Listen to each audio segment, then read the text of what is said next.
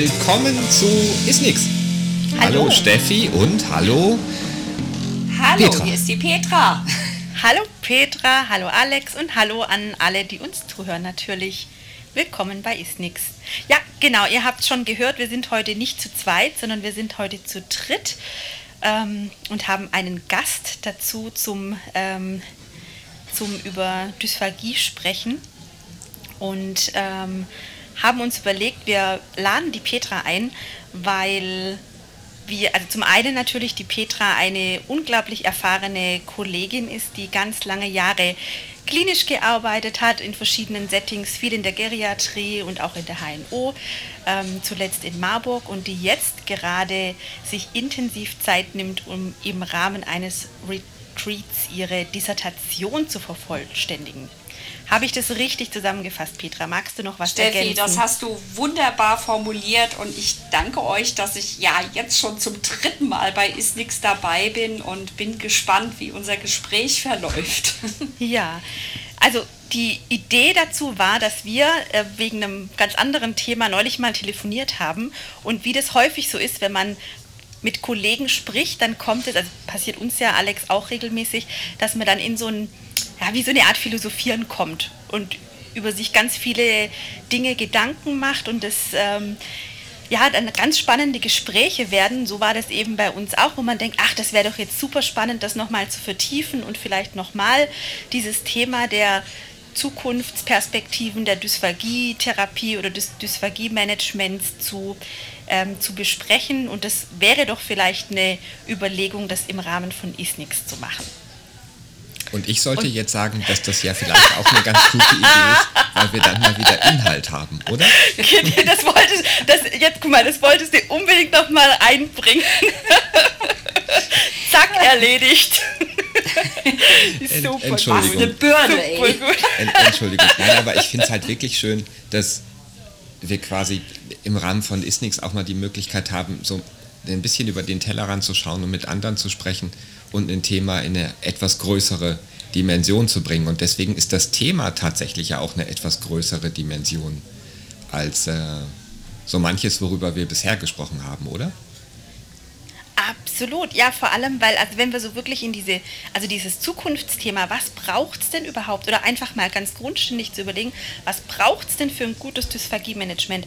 Da ist man ja so viel weiter wie einfach nur bei inhaltlichen Themen. Ne? Da sind wir so viel weiter wie bei wie Schluckphysiologie, wie Screening. Äh, Verfahren wie Therapietechniken, Diagnostiktechniken. Da sind wir ja irgendwie bei ganz vielen anderen Baustellen. Und ähm, das, das mal so ein bisschen, ja, einfach zu besprechen, was braucht es denn einfach? Was sind eure Erfahrungen? Also wir haben ja nun alle einige klinische Jahre hinter uns. Wir sind alle auch in, in der Ausbildung tätig. Äh, Petra ist super erfahren im Implementieren von neuen Techniken. Ich meine, sie hat, oder du hast ja die, die FIS quasi nach Deutschland gebracht vor einigen Jahren. 2002 war das erste ja, Mal. Genau. Also und von dem her ist es ja schon auch super spannend, auch eure Erfahrungen zu hören oder mal zu besprechen, ja, was, woran fehlt es denn überhaupt? Weil wir ja schon auch immer über ähm, Diskrepanzen sprechen, über Schwachstellen sprechen, über was fehlt uns im, im Management, was, was wird es denn überhaupt noch brauchen? Und das finde ich schon ein, ein super spannendes Thema. In welche, an welchen Stellschrauben können wir denn was drehen? Ähm, und wie kann man das vielleicht so ein bisschen ja, vielleicht sortieren oder einordnen, um zu gucken, wie können wir uns denn auch noch als Professionen so weiterentwickeln für die Patienten. Hm. Ja, also ich finde das jetzt ganz schön, Steffi, dass du so eine Bestandsaufnahme irgendwie gerade mal formuliert hast und äh, danke für die Blumen, dass du sagst, ich hätte so viel etabliert.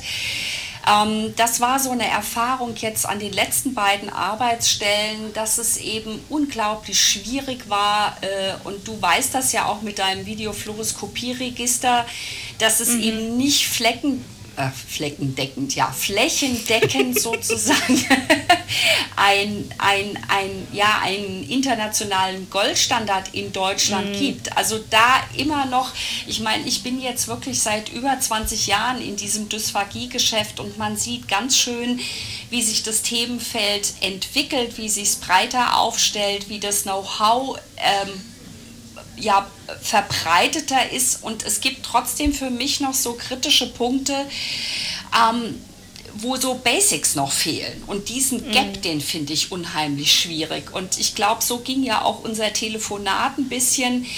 Woran liegt das? Oder wie mhm. schafft man das, diese Lücke, also was braucht es, damit man diese Lücke ähm, überwinden kann oder füllen kann?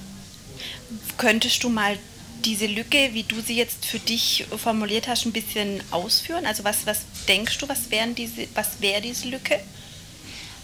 Also für mich ist diese Lücke ganz, also aus Patientensicht in der Versorgung. Ich habe ähm, jetzt äh, hier in, in der äh, ähm, Rheingau-Taunus-Provinz einen Patienten, den ich zu einer Videofluoroskopie schicken muss nach äh, aller Kunst der Indikationsstellung durch mhm. die klinische Untersuchung. Wo tue ich das?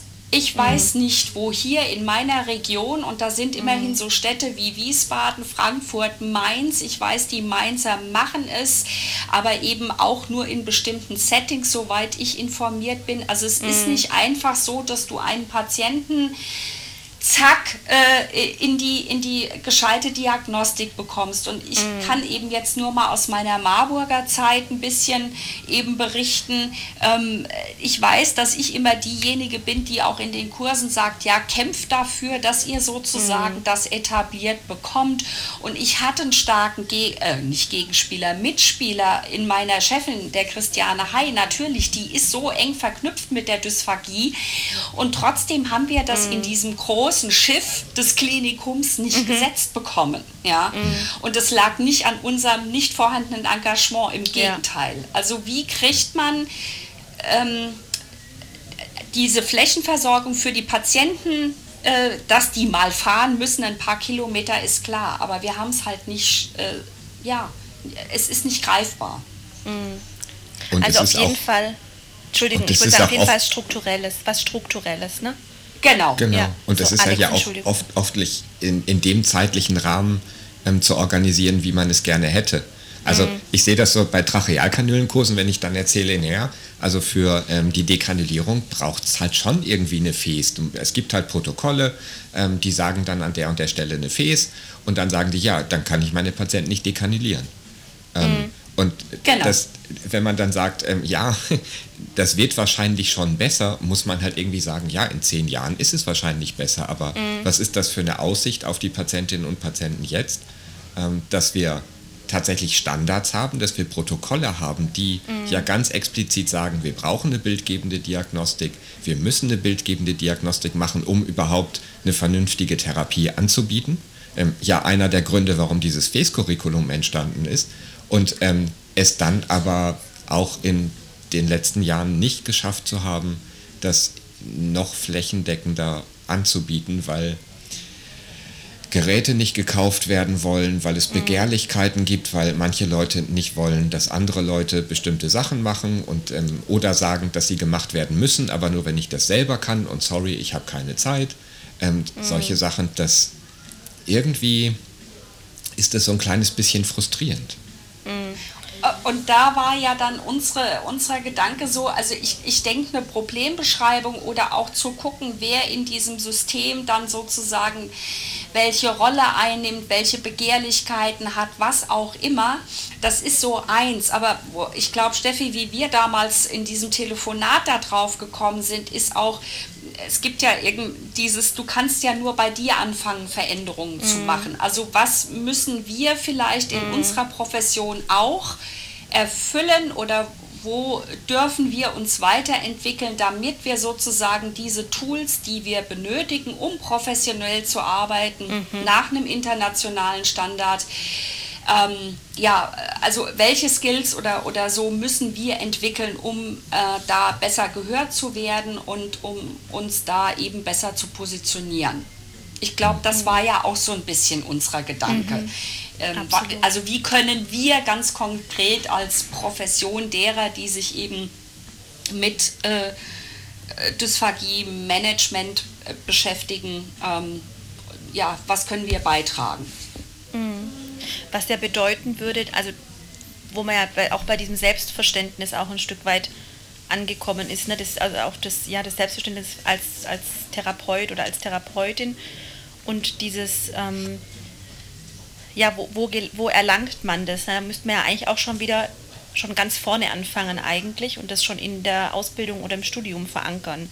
Also dass man da wirklich auch schon dieses, ähm, diese Gedanken mit aufgreift. Also es ist tatsächlich ein, ein, ein Themenfeld, wo es viel Entwicklungsbedarf gibt und nur mit dem inhaltlichen Know-how und Wissen der Hirnnerven und der Strukturen und so weiter ist es halt nicht ganz getan. Das ist wichtig und ich glaube, also ich wäre schon dankbar, wenn das zumindest ein Outcome wäre, den jeder als Standard hätte, wenn er ins Berufsleben einsteigt. Also soll, jetzt auch gar nicht ähm, äh, negativ klingen, aber das ist schon mal ein guter Start und das ist auch wichtig zu wissen, aber dass man eben über dieses ganze Inhaltliche hinaus auch dieses Selbstverständnis vermittelt, ähm, wie geht man mit solchen Lücken, denen man vermutlich begegnen wird, um und was sind denn dann auch Gesprächspartner, wie, wie kommuniziere ich auch die Notwendigkeit, ne? weil oft läuft man ja auch wirklich gegen eine Wand und sagt, naja, braucht man einfach nicht.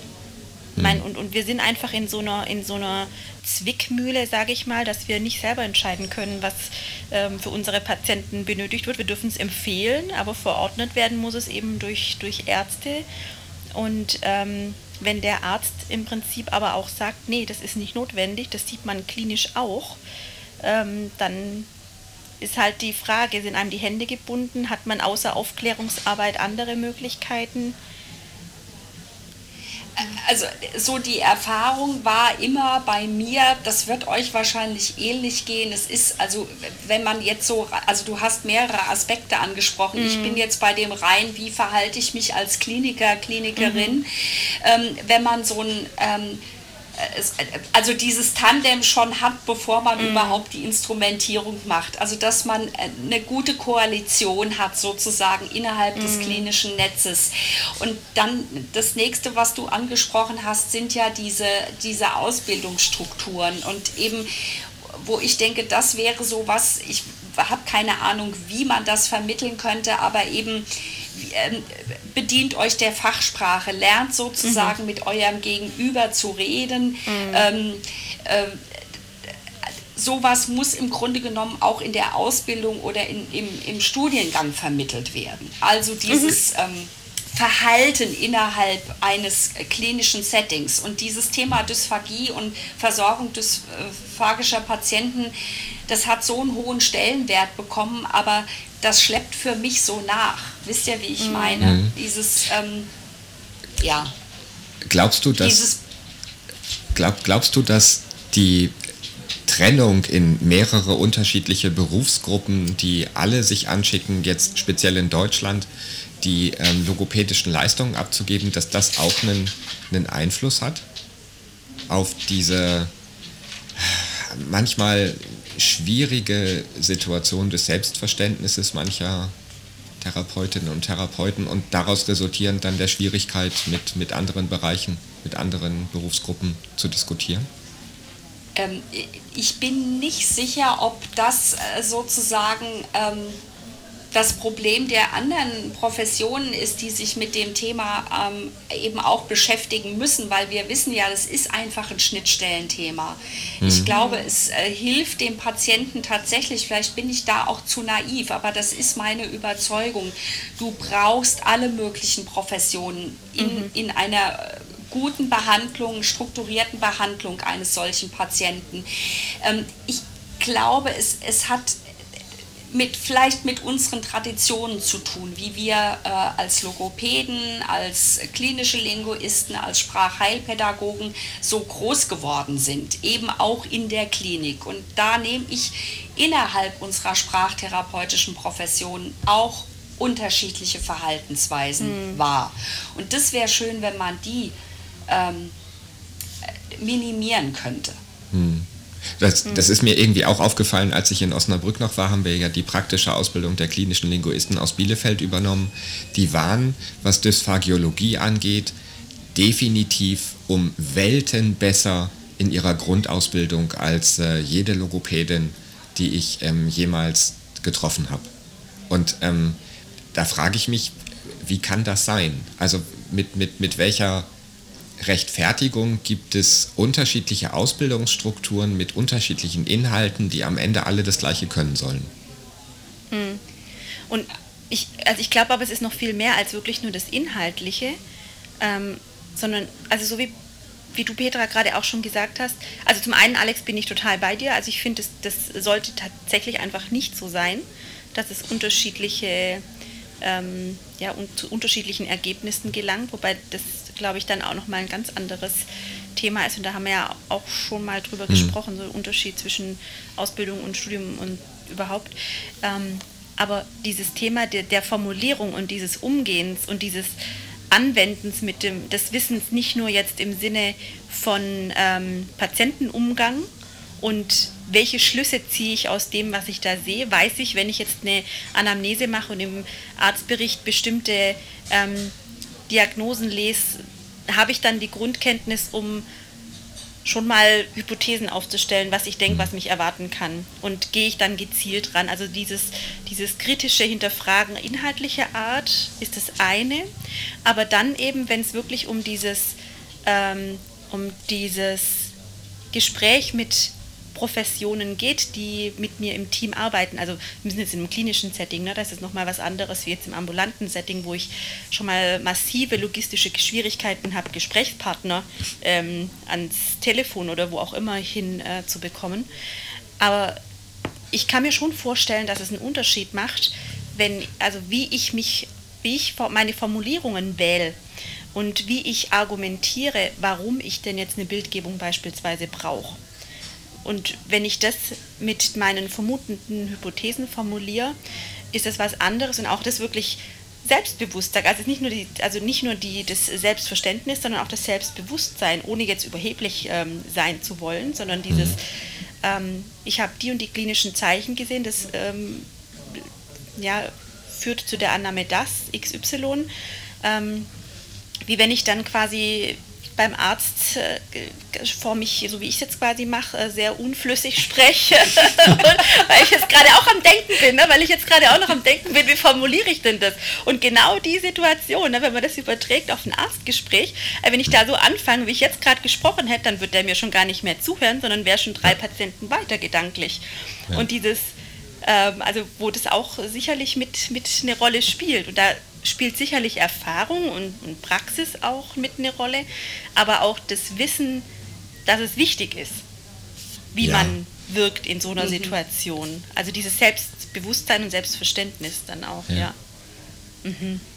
Also da denke ich auch, ähm, dass man da in der Ausbildung, ich glaube, also einmal dieser, dieser Gap zwischen unterschiedlichen Ausbildungsstätten hat natürlich auch mit deren genuiner Ausrichtung jeweils was zu tun. Und ich meine, wenn man sich dieses brutale Logopädie-Curriculum anguckt, also ich könnte keine Logopädin werden, glaube ich, weil ich so viel mhm. gar nicht lernen könnte, wie die da absolvieren müssen in das ihrer dreijährigen Ausbildung. Ja, ja. Ja. Und die können nicht dastehen, wo jetzt dann doch spezialisierte, ausgebildete oder äh, äh, so Menschen stehen.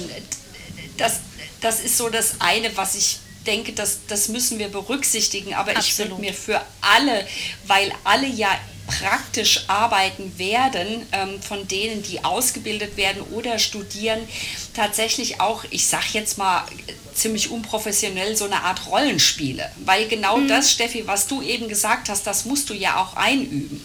Also einmal die Erkenntnis, dass muss ich wissen. Ich muss die Hirnnerven benennen können und ihre Funktion bezogen auf das Schlucken beispielsweise parat haben. Mhm. Das ist mein, mein großes Handwerkszeug und mein, mein genuines Wissen. Aber ich muss auch in der Lage sein, das bei einer Oberarztvisite innerhalb von drei Minuten auf den Punkt zu bringen, warum mhm. ich da jetzt für diesen Patienten die Indikation äh, erbitte, ein, ein radiologisches Verfahren durchzuführen. Und mhm. das, glaube ich, kann man vielleicht tatsächlich, oder, oder das wäre schön, wenn man da äh, Module entwickeln würde, dass die Auszubildenden oder Studierenden sowas eintrainieren können. Mhm. Weil das ist schon eine schräge Situation. Das ging mir wie hat die Steffi vorhin so schön gesagt, Alex, mit meinen vielen Jahren auf dem Buckel, auf dem Buckel. auch ähm, tatsächlich in, in Marburg so bei der Chefarztvisite stand Klein Petra dann da und hat Männchen gemacht und hat erstmal überlegt, wie mache ich denn das jetzt? Aber mhm. dann wusste ich halt, ich konnte auf so und so viele Jahre Erfahrung und dann kam das tak, tak, tak, tak, tak, tak, tak, tak und dann haben die auch zugehört. Mhm. Wenn die jungen Kolleginnen da, das war dann schon immer etwas schwieriger. So, ne? Und ich glaube, es hat viel mit Training zu tun. Mhm. Also das wäre so eins, wo ich mir vorstellen könnte, da könnte man so einen Teil der Lücke anfangen, ein bisschen zu füllen. Also mit mhm. dem, was wir als ja teilweise, Steffi, du ja auch in der Ausbildung seiende Person mhm. machen könntest. Ne? Mhm. Also, wenn, also ich, wenn das mhm. Curriculum Zeit bietet für sowas. Ja. ja. Also was ich tatsächlich äh, mache, wenn da geht es aber mehr um diesen eth also ethischen Aspekt, ich meine, genau, wie, wie kommt immer ein bisschen auf das Curriculum an, aber so Fallbesprechungen, wenn es jetzt zum Beispiel um PEC-Indikationen geht, das mache ich immer. Oder eben auch so, ja, so verschiedene Wege der ähm, Indikationsstellung und so weiter. Aber das kann man sicherlich auch noch ähm, deutlich ausbauen, aber da eben wiederum die Frage, also müsste das dann in das Modul der Dysphagie explizit aufgenommen werden oder ähm, wäre das nicht sinnvoll, das übergeordnet zu machen, diese Skills? Und dann eben mit Fällen, das können ja durchaus auch unterschiedliche Themen sein, wenn man mal weg von der Dysphagie denkt, ähm, braucht man ja diese kommunikativen Fähigkeiten oder diese Gesprächsführungstechniken nicht nur im Patienten, Angehörigen, Eltern, wie auch immer Gespräch, sondern tatsächlich auch mit, mit Entscheidungsträgern auch oder mit, mhm. äh, mit Ärzten quasi, ne? wenn es auch genau. um die genau, Anschaffung also, geht. Ja. Das genau, um da noch mal auch an das anzuknüpfen, was Alex vorhin gefragt hat. Also ich, ich denke eben genau, das, das ist das, was wir beitragen können, ähm, unabhängig dessen, was andere Professionen in dieses Themenfeld reinbringen. Ich glaube, mhm. es ist ein generelles Thema, ob das jetzt Aphasie ist, Sprechapraxie, Stottern, whatever und die mhm. unterschiedlichen Zieladressaten, von denen ich sozusagen Kooperation erwirken möchte. Mhm. Ja. Mhm. Also und das gilt auch, glaube ich, entschuldige, für alle Settings, ob mhm. das ambulant ist oder ob das äh, stationär ist. Das fällt mir hier so ein bisschen auf, weil ich ja abgehauen bin aus Deutschland, ähm, hm. dass dadurch, dass die an den meisten Fachhochschulen, wo man hier in Österreich Logopädie studiert, eben auch andere Berufsgruppen ähm, studieren, wie Ergos, Physios oder mhm. Diätologen. Ähm, und die doch einige Kurse gemeinsam haben, wo es so um Kommunikation mhm. geht, um, um interdisziplinäres Zusammenarbeiten und das dann aber eben auch schon quasi im Studium gelernt wird und mhm. äh, gelebt wird. Das hat, es ist zumindest mein Eindruck, einen positiven Einfluss mhm. auf die die Entwicklung der Therapeutinnen und Therapeuten hinterher. Die sind viel eher auch in so einem automatisch gelebten interdisziplinären Setting. Mm. Da muss man nicht fragen. Ähm, die machen mm. sich gar keine Gedanken darüber, sondern ähm, da kommt dann in so einer Frühbesprechung einfach die Frage, gehen wir da zusammen hin? Weil mm. beiden von Anfang an klar ist, dass das sinnvoll ist und dann macht man das mm. einfach, weil man das schon während des Studiums gelernt hat. Und mm. das hat, glaube ich, einen positiven Effekt. Absolut, ja. Das ist jetzt eben die, die Gruppe der Therapeuten. Das habe ich hier in Idstein auch er erlebt äh, bei der Hochschule hier, die da eben auch äh, multiprofessionell teilweise eben Studiengänge anbietet. Ähm, aber es gibt ja eben, ich meine, natürlich sind es die Mediziner. Die Steffi mhm. hat das vorhin gesagt, die helfen uns oder sie sind formal diejenigen natürlich, die die Indikation stellen müssen. Ganz klar bei der Radiologie, bei der mhm. endoskopischen Untersuchung. Mhm. wird es wahrscheinlich je nach Setting irgendwie ge gehandhabt oder so, aber ähm, auch da forensisch und ist völlig klar, das ist ein Job des Mediziners. So. Und wir kommen nicht umhin, mit dieser Berufsgruppe, ähm, also da zu lernen, wirklich ich sage immer, beide Sprachen zu sprechen. Mhm. Also diese, äh, das Verständnis, ich habe das viel erlebt bei, den, bei vielen jungen Medizinern, mhm. jetzt gerade auf der akuten Schlaganfalleinheit, da ist das überhaupt kein Problem gewesen. Die Expertise wird anerkannt und gewünscht auch geradezu. Mhm. Ja? Mhm. Und dann war es mir immer wichtig, da bin ich immer so beim Thema Aphasie, bei meinem alten Thema, immer so ein bisschen ins Schleudern gekommen, weil ich da keine Routinen mehr im Argumentieren hatte. So. Mhm. Also das ähm, äh, aber da ist diese Bereitschaft da. Und das fände ich, da gab es in Marburg ein tolles Projekt, eben wo versucht wurde, ähm, Medizinstudierende mit anderen Professionen ähm, mhm. zusammenzubringen, damit genau diese Schnittstelle geschaffen wird, also mhm. schon in der Ausbildung eingeübt wird. Ich mhm. glaube, das könnte so ein Schlüssel sein, wo vielleicht auch unsere Ausbildungsstätten, also unsere, sage ich jetzt, die sprachtherapeutischen mhm. Ausbildungsstätten, eine engere Kooperation ja. anstreben ja. könnten ja. oder ist, so. Das, ja. absolut. Also dass es auch nicht dieses, ah, ich will jetzt nicht sagen Feindbild ist, ne, sondern einfach genau. dieses, wir sind ein Team und äh, ich will das auch gar nicht sagen, dass es immer so ein, so ein ganz so ein Kampf gegen Windmühlen ist, die Zusammenarbeit auch mit Ärzten. Ne? Also ich habe auch das ganz oft schon erleben dürfen, dass es dass eine anfängliche Skepsis, sage ich jetzt mal, oder Zurückhaltung oder einfach auch nicht wissen um die Relevanz und auch nicht wissen, ähm, dass es da Möglichkeiten gibt, ähm, einfach wie man diagnostisch oder therapeutisch vorgehen kann, weil ich meine, viele Ärzte, die dann vielleicht auch einfach schon länger in, in, in der Praxis tätig sind, ähm, das einfach auch nicht, diese Entwicklungen nicht aktiv ähm, miterlebt haben mhm. und das vielleicht auch einfach nicht wissen. Und wenn, wenn da eben so ein, ein wertschätzendes Gespräch zustande kommt, habe ich das durchaus schon häufig erlebt, dass da viele Aha-Momente waren und auch ähm, viel gegenseitiges ähm, ja, einfach entgegenkommen und auch äh, miteinander und nicht ein, ich, ich erkämpfe mir jetzt was, sondern hm. was können wir zusammen für unsere Patienten tun. Ja. Und dass, ja. ja. dass da durchaus Bereitschaft eben auch da ist. Also ich Absolut. will damit nicht jetzt, und, ja, ja. Und da äh, kommt mir dann immer, also so aus eigenem Erleben tatsächlich, es ist sehr anekdotenhaft gerade, aber ähm, dafür sind wir doch da, Peter. es, es, es, es ist ähm,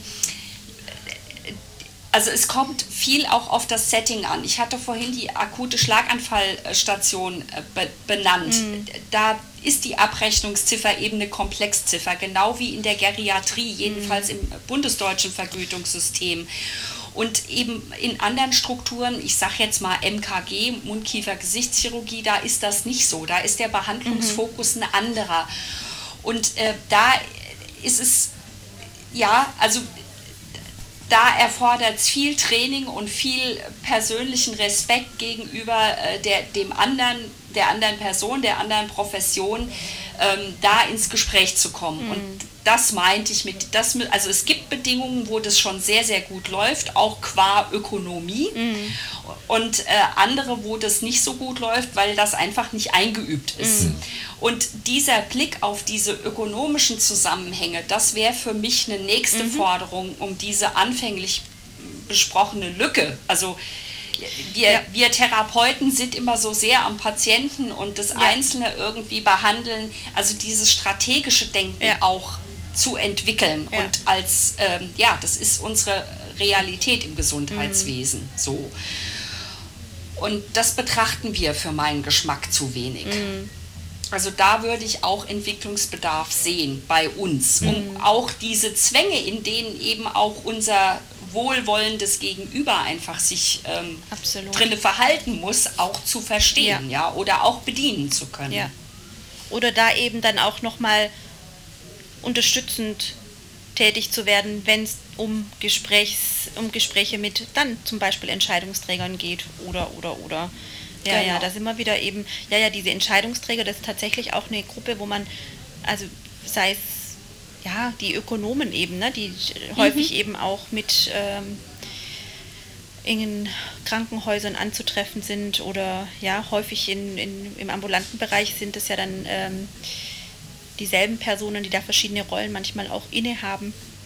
Aber dass man da eben lernt, diese verschiedenen, so wie du vorhin gemeint hast, die verschiedenen Sprachen zu sprechen und äh, wir quasi ja, mehrsprachig werden müssen ähm, im Sinne von medizinisch logopädisch, logopädisch-medizinisch, aber auch ähm, wirtschaftlich logopädisch ja. quasi. Das, ja. Wir müssen ein Wörterbuch schreiben. Nein. ja, absolut, genau. ja. Okay. Mhm. Ja. Mhm. ja, also ich, äh, das äh, tatsächlich, also ich finde es auch ganz arg gleichzeitig spannend und gleichzeitig auch schwierig, weil es schon auch allein bei dieser, wenn wir jetzt definiert haben, was, was denn so eine Lücke darstellen kann und, und Lösungsansätze ja auch schon mit überlegt haben, was da jetzt passieren könnte, sind wir schon wieder vor der nächsten Hürde quasi. Wie würde es denn an ein, an Umsetzen gehen? Oder muss es erstmal ein Umdenken geben, um es dann künftig systematisch einsetzen zu können? Also das finde ich tatsächlich auch nochmal spannend und schwierig, so dieses, ähm, wie streut man denn so diese, diese Samen am besten aus, dass da was Fruchtbares draus wachsen kann? Immer wieder tun. Also ja, ja. immer, immer, immer wieder tun. Ja. Äh, ich meine, das ist ja das, was, also wo ich vorhin gesagt habe, Alex, das geht dir sicher auch so mit diesen ganzen Kursen. Man mhm. merkt ja, wie sich diese Welt entwickelt ja. hat. Also diese Dysphagie-Welt in, in, in den ja. Republiken sozusagen. Ja. Mhm. Also das, für mich ist so ein bisschen der Eindruck, dass wenn, wenn ich mir zum Beispiel die Akademisierung der Logopädie in Deutschland anschaue, ähm, dieser Begriff Akademisierung und es ist so wichtig, die Logopädie auf wissenschaftlich fundierte Beine zu stellen, das habe ich das erste Mal, weiß ich nicht, 1999 oder so mhm. gehört. Ähm, und da war ich noch nicht mal mit der Ausbildung fertig. Ähm, und jetzt gerade ist es wieder großes Thema, aber wenn man sich das genau anguckt, fühlt es sich so an, als hätte sich in den letzten 17 Jahren nichts getan genau genommen. Was schade ist, und dann hört man irgendwie einen Gesundheitsminister in so einem gar nicht so unwichtigen deutschsprachigen Land, der dann sagt, naja, wenn Sie die Akademisierung haben wollen, müssen Sie warten, bis ich weg bin.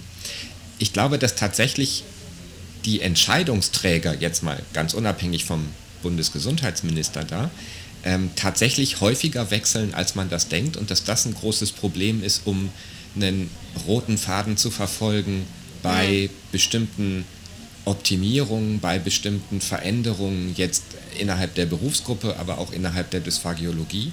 Und dass das auf der einen Seite eine Chance ist, weil warten wir halt irgendwie noch drei Jahre, dann gibt es einen anderen Bundesgesundheitsminister, dann kann man es mhm. nochmal versuchen mit der Akademisierung, ähm, kann aber auch Pech haben, dass wie beim letzten, dass dann der Spahn kommt und es dann nochmal wieder den Berg runtergeht. Aber Entscheidungsträger in Kliniken gehen auch häufiger also in Osnabrück habe ich das erlebt, in den 15 Jahren, die ich da war, gab es irgendwie sieben oder acht verschiedene Geschäftsführer.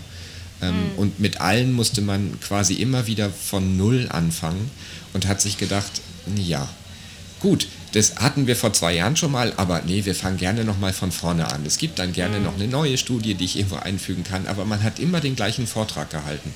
Man mhm. hat immer das Gleiche erzählt und ab und zu hatte mal das Glück, dass dann jemand zugehört hat und mal so punktuell gesagt hat, ja klar, Sie kriegen ein neues Fäßgerät. Mir geht es nicht ums Fäßgerät, mir ging es um die mhm. Implementierung, Implementierung von Standards. Ja, ja, mhm. ähm, aber jetzt haben Sie hier Ihr Fäßgerät, seien Sie mal ruhig. Und ah, das macht es immer mhm. so schwierig. Also ein bisschen mehr Kontinuität mhm. wäre vielleicht auch doch eher wünschenswert. Mhm.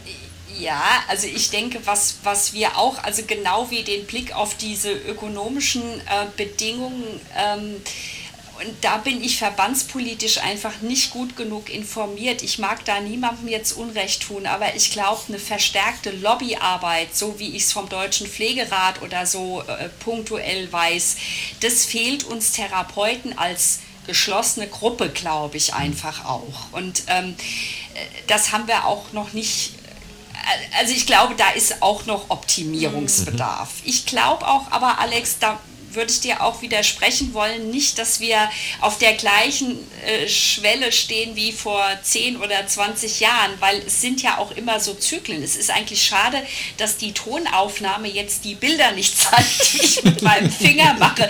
Ich stelle mir so eine Spirale vor, die nach oben geht ja. und dabei immer breiter wird. Mhm. Also und es ist nicht dasselbe sondern dann hast du das Fiesgerät bekommen und darauf konntest du das nächste aufsatteln. Und du hattest inzwischen ein ja. Team, die sich sozusagen mit Fies als Diagnostik und die spezifische Indikation auskannten. Mhm. Und dann konntest du den nächsten Schritt machen. Mhm. Weißt du, also da, das wächst ja sozusagen zyklisch. Also mhm. da glaube ich ganz, ganz fest dran und dann eben fällt mir der Satz von Joe Murray immer wieder ein, als der das, den ersten Kurs bei uns damals ähm, hier in der Provinz gegeben hatte. Der sagte, wenn du wirklich dieses Thema bedienen willst, dann brauchst du einen verdammt langen Atem. Mm.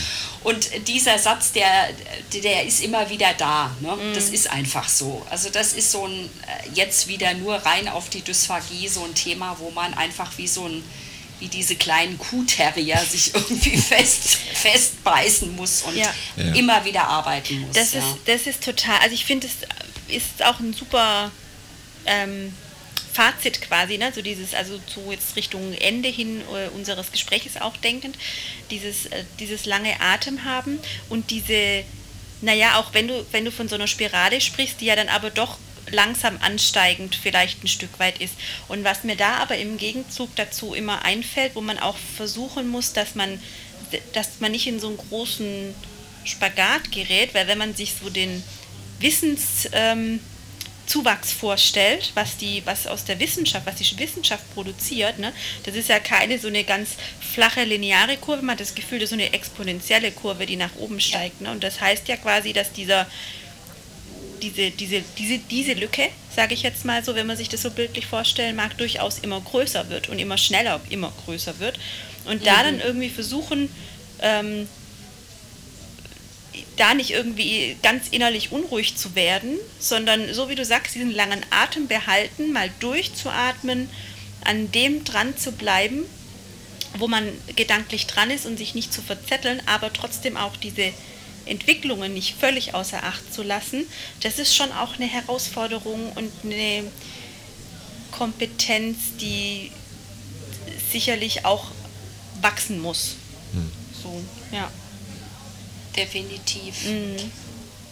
Darf ich noch einen Gedanken äh, loswerden zum, was könnten wir äh, äh, tun, diese Lücke zu stopfen? Darf ich noch eins Na, sagen? Na, selbstverständlich. Na klar ich glaube, Steffi, das hatten wir auch in dem Telefonat, die Geschichte mit den Forschungsgeldern. Ja. Also wie viele Lehrstühle gibt es, die sich ähm, mit sprachtherapeutischen Themen äh, befassen ja. und wie viele von denen, die es oder von den wenigen, die es gibt, befassen sich intensiv mit der Dysphagie. Ja. Und äh, wie können wir es schaffen, als jetzt tatsächlich sprachtherapeutische Berufsgruppe mehr äh, fundierte äh, wissenschaftliche Beiträge auch zu liefern, eben äh, um diesen Anschluss sozusagen an diese exponentiell gewachsene Publikationsflut da irgendwie mhm. auch halbwegs zu kriegen. Und ich weiß es nicht, also es gibt wenig Gelder. Mhm die akquiriert sind in Deutschland für dieses Thema. Ja, absolut. Ja, und das wäre auch noch so, also wenn ich mhm. mal so Wünsch dir was spielen ja, dürfte, absolut. das Ach, würde absolut. ganz oben auf dem Wunschzettel ich, stehen. Absolut. Und da, da gehört ja auch dazu, also eben wieder diese von dir vorhin schon erwähnte Lobbyarbeit, einfach dieses, die Awareness, ähm, ja, einfach versuchen oder dieses Thema auch publiker zu machen und ähm, das, das ist schon auch nochmal ein, ein Stück Arbeit dazu. Das gehört alles mit dazu, absolut, ja. Ja. Mhm. Ja, also gibt noch einiges zu tun für uns, ne, würde ich sagen. Das stimmt. Und für alle, die uns zuhören. Ideen sind äh, gewünscht und äh, wir freuen uns über Gedanken, Anregungen und ja, Ideen einfach zu dem Thema, oder? Oh ja, absolut. Ähm, ihr erinnert euch, Kommentarspalte direkt unter diesem Beitrag. Wunderbar. Dann würde ich sagen, das war jetzt ein super spannendes Gespräch. Vielen Dank an euch beide. Darf ich das nochmal sagen? An dieser Stelle endlich mal wieder mit Inhalt? na ich danke euch für ja. die Einladung. Sehr gerne, sehr gerne. Wunderbar. Dann würde ich sagen, allen noch einen frohen Tag, einen frohen Arbeitstag mit vielen Gedanken, die da jetzt hoffentlich wachsen und gedeihen. Und ja. vielleicht haben wir hier ja jetzt auch den ein oder anderen Samen äh, gestreut, der da jetzt mal ganz langsam wachsen kann. Wir werden den jetzt in den nächsten Episoden immer wieder mal gießen und dann gucken wir mal, wann es dann an die Ernte geht. Ja, okay. Petra, vielen Dank für das vielen Annehmen Dank. der Einladung. Steffi, danke für das Gespräch. Ähm, stay hungry. Stay tuned. Okay, Tschüss. ciao. Tschüss, Leute. Tschüss.